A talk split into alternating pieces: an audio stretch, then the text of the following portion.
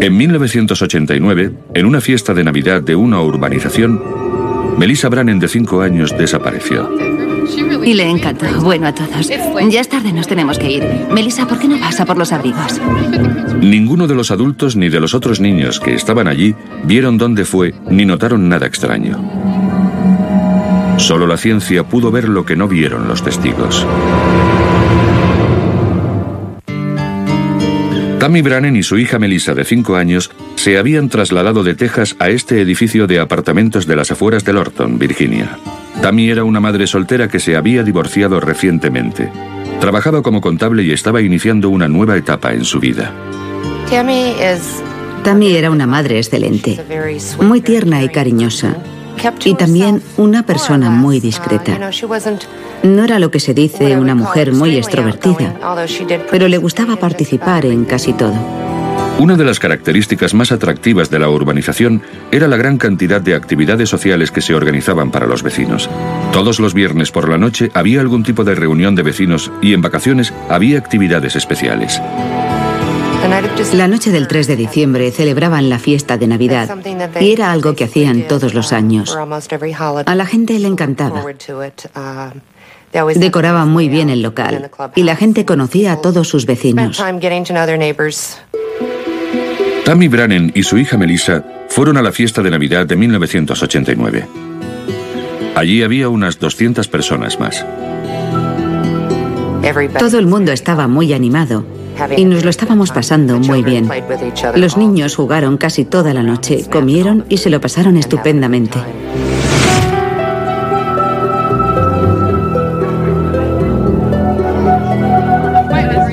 Cuando llegó la hora de irse, Tammy pidió a Melissa que fuera a recoger sus abrigos.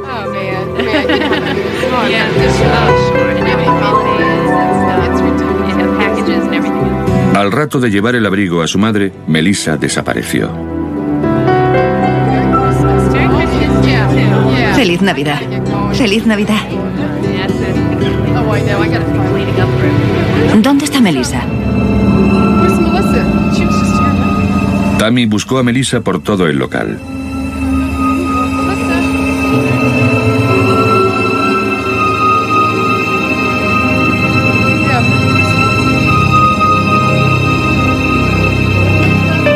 La ventana de un cuarto de servicio clasificado como privado, que daba al exterior, estaba abierta de par en par. Dicha ventana daba a una zona boscosa que quedaba detrás del edificio de apartamentos. Es posible que alguien saliera por esa ventana y nadie le viera.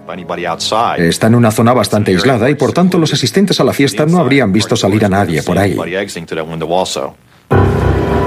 La policía del condado de Fairfax registró toda la zona e interrogó a todos los que fueron a la fiesta.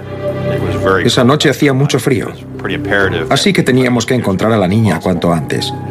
Una niña con solo un vestido y un abrigo no sobreviviría mucho tiempo a esas temperaturas. Aunque nadie en la fiesta vio nada extraño, la policía temía que Melissa hubiera sido secuestrada. Tammy Brannen rogó que le devolvieran a su hija sana y salva en una conferencia de prensa televisada. Suplico a quien haya secuestrado a Melissa que llame, a quien sea, y nos diga dónde está.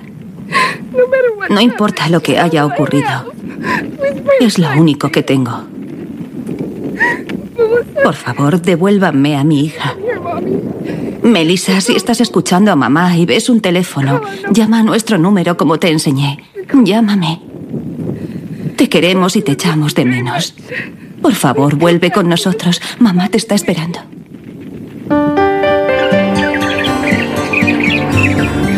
Gail Pennybacker cubrió la historia para el Canal 7 en Washington.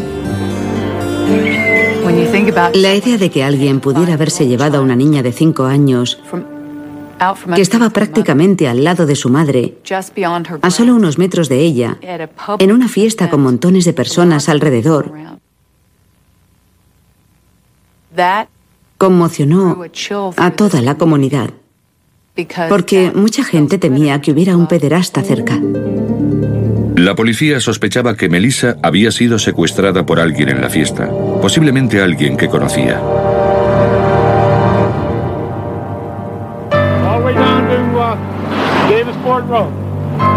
La policía no encontraba ningún rastro de Melissa Brannen a pesar de la ayuda de cientos de voluntarios. Teníamos cientos de agentes de policía en la zona y cientos de militares también, voluntarios sobrevolando la zona con aviones y helicópteros. La búsqueda fue impresionante y eso demostraba lo conmocionada que estaba la gente.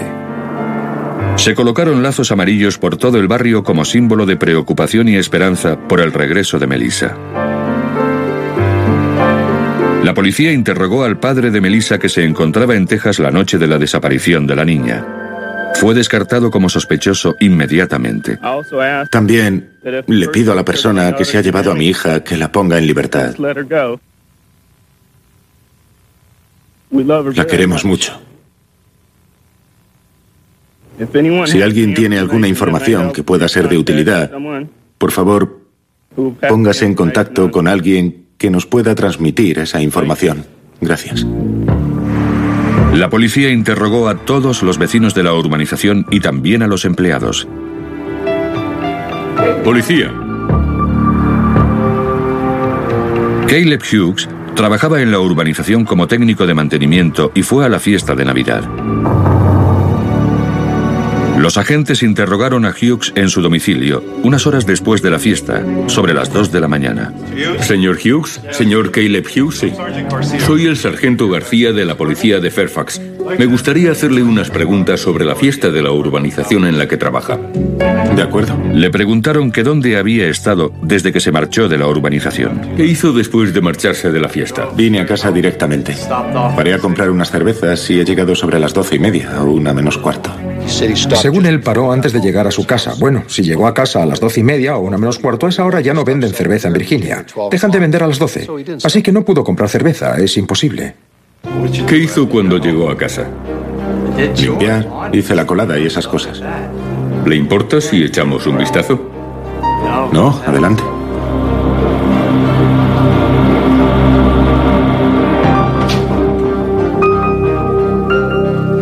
Mientras echaban un vistazo a la casa, la policía vio algo extraño. Hughes les había dicho a los agentes que había estado haciendo la colada, pero la ropa que había lavado era la que había llevado en la fiesta. ¿Siempre lava las zapatillas con el resto de la ropa, señor Hughes? También había lavado su cinturón y una funda de cuchillo.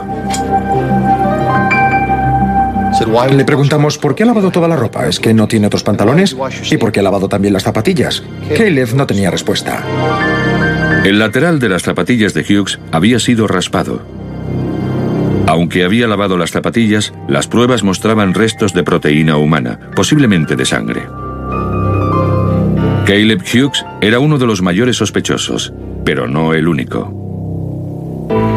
Tammy Brannen recibió una llamada telefónica exigiendo 75 mil dólares en metálico por el rescate de su hija. Le dijeron que enviara el dinero con un mensajero a Washington. El envío se hizo y el FBI siguió al mensajero hasta este apartamento.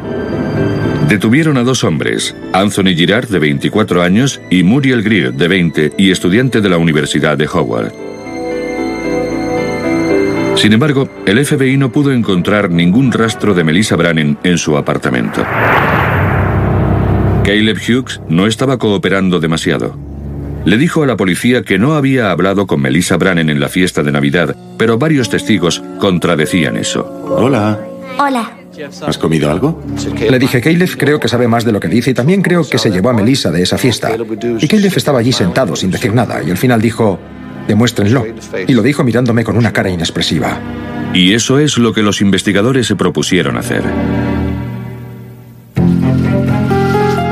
Pasaron semanas y seguía sin haber rastro de Melissa Brannen de 5 años. La comunidad de Lorton, Virginia, organizó una vigilia en la urbanización de las Brannen, solo a unos metros del local donde la niña fue secuestrada. Por todas partes había pegatinas, lazos amarillos y panfletos con la foto de Melissa. No se hablaba de otra cosa, ya que se trataba de una niña que podía ser un familiar nuestro. Si esto le podía pasar a la hija de Tammy Brannan, le podía pasar a la hija de cualquiera de nosotros. Y hubo un llamamiento desesperado para averiguar quién se había podido llevar a esta niña. El FBI determinó que los dos hombres que habían pedido 75 mil dólares por el rescate de Melissa no habían tenido nada que ver con su secuestro. Ambos fueron acusados de extorsión. Anthony Girard fue condenado a siete años y Muriel Greer a cuatro. El sospechoso que quedaba era Caleb Hughes. Hughes había asistido a la fiesta de Navidad, pero negaba tener nada que ver con la desaparición de Melissa. Caleb Hughes había sido arrestado anteriormente, una vez por corrupción de menores y otra como sospechoso del asesinato aún sin resolver de su hermano y su cuñada. Los científicos forenses comenzaron su investigación registrando el interior del coche de Hughes. El interior del vehículo estaba lleno de escombros, suciedad, bolsas de libros y pelo de perro. Cuando vi todo aquello pensé, cielo santo, ¿cómo vamos a encontrar aquí pruebas que relacionen a Melissa con este coche? El coche fue rociado con una sustancia química llamada luminol que emite luz cuando entra en contacto con la hemoglobina de la sangre. El luminol reveló la presencia de sangre en el volante, en los pedales y en las alfombrillas del vehículo. Se recogieron muestras de sangre para practicar pruebas de ADN, pero los resultados no fueron concluyentes. También se recogieron en el coche otro tipo de pruebas, concretamente pelo y fibras, que se enviaron al agente especial del FBI, Doug Didrek, para que las analizara. Lo primero que hice fue estudiar los materiales del asiento delantero del coche. Intenté identificar qué tipo de materiales eran y si había algo que hubiera podido estar en contacto con la víctima si ésta hubiera estado en dicho vehículo. Didrek identificó como pelo de animal el encontrado en el coche, concretamente como pelo de perro. Pero había tres pelos en el asiento delantero de Hughes que eran diferentes. Eran pelos de conejo que habían sido teñidos de negro. Los pelos de conejo eran microscópicamente similares al del abrigo de pelo de conejo que Tammy Brannan llevó a la fiesta de Navidad. Antes de salir, Tammy le dijo a Melissa que cogiera su abrigo de piel. Melissa cogió el abrigo de piel y como cualquier niña, se lo puso sobre los hombros. Y evidentemente se le quedó pegado en la ropa algo de pelo del abrigo. Como es lógico, Didrek también encontró pelo humano en el coche de Caleb Hughes. Uno de los pelos era rubio y era parecido al del cepillo de Melissa Brannan. Pero había solo un pelo, y como el cabello de los niños cambia rápido en periodos cortos de tiempo, no se podía considerar una conexión determinante. Didrek también descubrió fibras azules y rojas en el asiento del copiloto del vehículo de Hughes. Las fibras rojas eran de algodón y muy comunes, pero las azules eran muy poco comunes. Las 50 fibras azules no eran naturales, sino acrílicas. Todas tenían la misma forma, longitud y diámetro, lo que indicaba que eran del mismo fabricante. La cromatografía de gases reveló que las fibras azules habían sido teñidas con el mismo tinte azul, pero la composición química del tinte azul era muy poco común. En los archivos del FBI hay 10.000 muestras de tintes conocidos, y el tinte azul de estas muestras no estaba entre ellas. El fabricante de estas fibras utilizó una fórmula de tinte única que no había sido registrada ni en el FBI ni en ninguna otra parte. Melissa Brannan llevaba un jersey azul y una falda de cuadros escoceses roja la noche que desapareció. El conjunto había sido un regalo de la abuela de Melissa, pero esta no recordaba dónde lo había comprado. Lo único que recordaba era que el jersey tenía un dibujo de la gallina caponata, un personaje de la serie de televisión Barrio Sésamo. Los fiscales necesitaban más pruebas que los tres pelos de conejo del abrigo de la señora Brannan encontrados en el vehículo de Caleb Hughes. Sabían que cualquier buen abogado defensor podía utilizar como argumento que Caleb Hughes podía haber rozado el abrigo de Tammy Brannan en la fiesta y de ahí que hubiera pelos de conejo en el asiento de su coche. Doc Didrek estaba convencido de que las fibras azules contenían la clave de la desaparición de Melissa, pero no había forma de saber si las fibras eran de la ropa de Melissa. Después de un duro día de trabajo, Doc Didrik compartió su frustración con su mujer contándole que tenía que encontrar al fabricante del conjunto que Melissa llevaba en la fiesta de Navidad. Algo con Winnie the Pooh o Barrio Sésamo y una falda de cuadros escoceses roja. No recuerdo haber visto nada con Winnie the Pooh, pero sí algo de Barrio Sésamo y creo que lo venden en JC Penny. Espera un momento. La señora Didrek tenía guardados varios catálogos de ropa de otros años.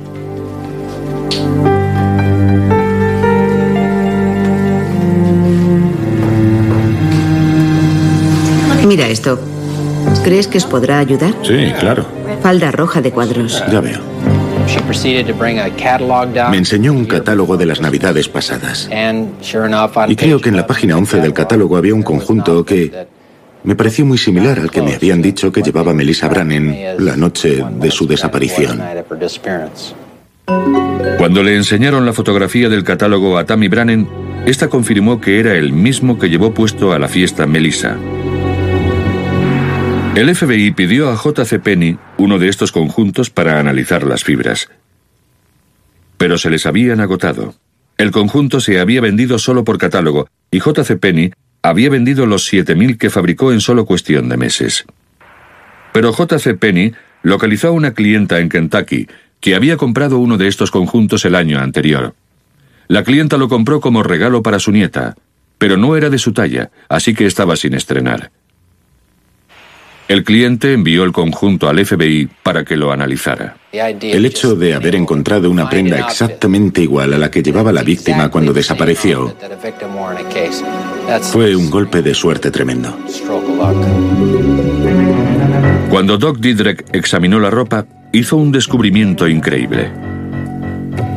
Cuando JC Penny fabricó la prenda, quiso que fuera única, y en vez de utilizar un tinte normal, decidió crear un color nuevo de tinte y lo aplicó a 10.000 prendas.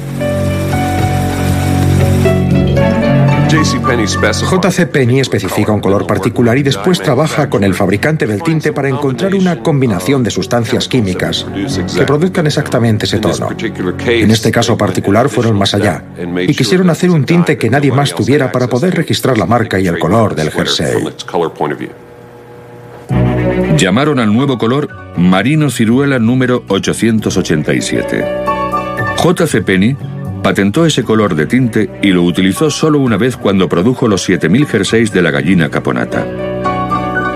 Cuando Didrek comparó las fibras del jersey duplicado con las encontradas en el vehículo de Hughes, eran las mismas. Con más de 200 millones de personas en el país y solo 70.000 jerseys, la probabilidad de encontrar fibras de esa prenda en el coche de un particular era muy pequeña. Solo hay que remitirse a las cifras. No me cabía ninguna duda de que Melissa Brannen había estado en el asiento delantero de Hughes, pero donde la llevó sigue siendo un misterio incluso a día de hoy. Un misterio que la policía intentó resolver desesperadamente. La búsqueda del cuerpo de Melissa Brannen continuó durante casi un año. Las estadísticas dicen que los niños secuestrados por extraños suelen ser asesinados a las tres horas del rapto. El principal sospechoso, Caleb Hughes, fue sometido a una prueba de polígrafo. ¿Secuestró usted a Melissa? No. ¿Me podría decir dónde se encuentra el cuerpo de Melissa? No. Los resultados del polígrafo indicaron que mentía. En cuanto se dio cuenta de que sabíamos que no había superado la prueba, no quiso saber nada más al respecto. No quiso saber nada más de mí. Y se fue de allí corriendo. Pero había un problema. En el estado de Virginia, los fiscales tienen que demostrar dónde ocurrió el homicidio. Y como no se pudo demostrar que la sangre encontrada en el coche de Hughes fuera de Melissa, no pudieron cruzar el umbral del homicidio. Solo pudieron probar el secuestro, y este conllevaba una condena de solo 10 años. Sin embargo, los fiscales estaban convencidos de que las fibras azules y rojas del coche de Hughes indicaban más que secuestro. La última vez que Tammy Brannan vio a su hija, esta llevaba un abrigo de nylon rosa sobre el jersey de la gallina caponata. Si la niña hubiera llevado puesto el abrigo en el coche, no hubiera habido tantas fibras acrílicas azules en el asiento, ya que hubieran estado dentro del abrigo de nylon. Y no lo estaban. Los fiscales creen que Hughes quitó el abrigo a Melissa en el coche, lo que indicaba que cometió también un delito sexual. Hughes tuvo el abrigo de la niña en el vehículo. Y para mí, eso significa que abusó sexualmente de ella.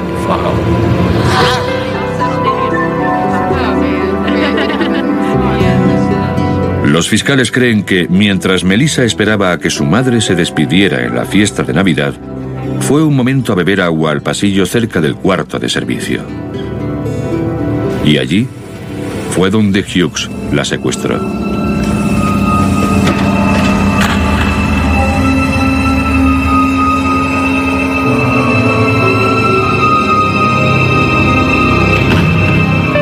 Hughes sacó a Melissa por la ventana del cuarto de servicio y huyó en su coche.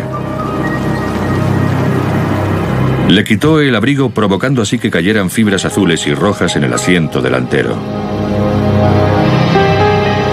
También en el coche había tres pelos de conejo del abrigo de Tammy Brannen, el que Melissa le había llevado a su madre segundos antes de ser secuestrada. Sigue siendo un misterio dónde llevó a Melissa Brannen y dónde dejó su cuerpo. Había sangre en los pedales del coche y en las alfombrillas procedente de sus zapatillas. El luminol reveló que había sangre en el volante también.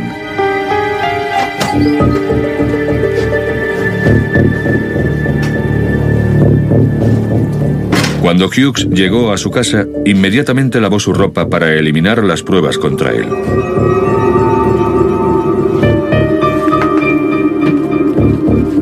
También raspó las manchas de sangre de los laterales de las zapatillas antes de meterlas en la lavadora con el resto de la ropa. Pero no pudo eliminar las pruebas que no vio. Las diminutas fibras de la ropa de Melissa del asiento del copiloto de su vehículo. Caleb Hughes fue detenido y acusado no solo de secuestro, sino del secuestro de Melissa Brannen, con la intención de abusar sexualmente de ella. Fue condenado a 50 años de cárcel sin libertad condicional. La pena máxima. Caleb Hughes nunca confesó su crimen y la búsqueda del cuerpo de Melissa continúa. Se merecía mucho más. Se merecía mucho más. Y quizás algún día tenga su merecido. No hay manera de describir la magnitud de lo que hizo. Es un hombre que cometió un crimen terrible, porque es una persona terrible. Me impresionó mucho el compromiso de los investigadores, del fiscal y de los profesionales que hicieron todo lo que pudieron para resolver este caso. Pero solo un hombre sabe lo que ocurrió. Y ese hombre sabe dónde está esa niña. Y más allá de toda la ciencia y de toda la ley, no podemos hacer que nos diga dónde está. Todas y cada una de las pruebas, pequeñas, las del coche o las de ADN, tienen una historia que contar dónde han estado, con quién han estado, cuánto tiempo han estado allí. Y esta es la clase de información que analizo y descifro para determinar qué valor tiene. Por tanto, una sola prueba puede ser concluyente cuando se intenta resolver un rompecabezas. Hay muchas piezas sueltas, pero no se necesitan ver todas las piezas para saber qué dibujo hay en el rompecabezas. Y en este caso, 50 fibras acrílicas azules, 10 de algodón, los pelos de conejo teñidos de negro, fueron pruebas aplastantes.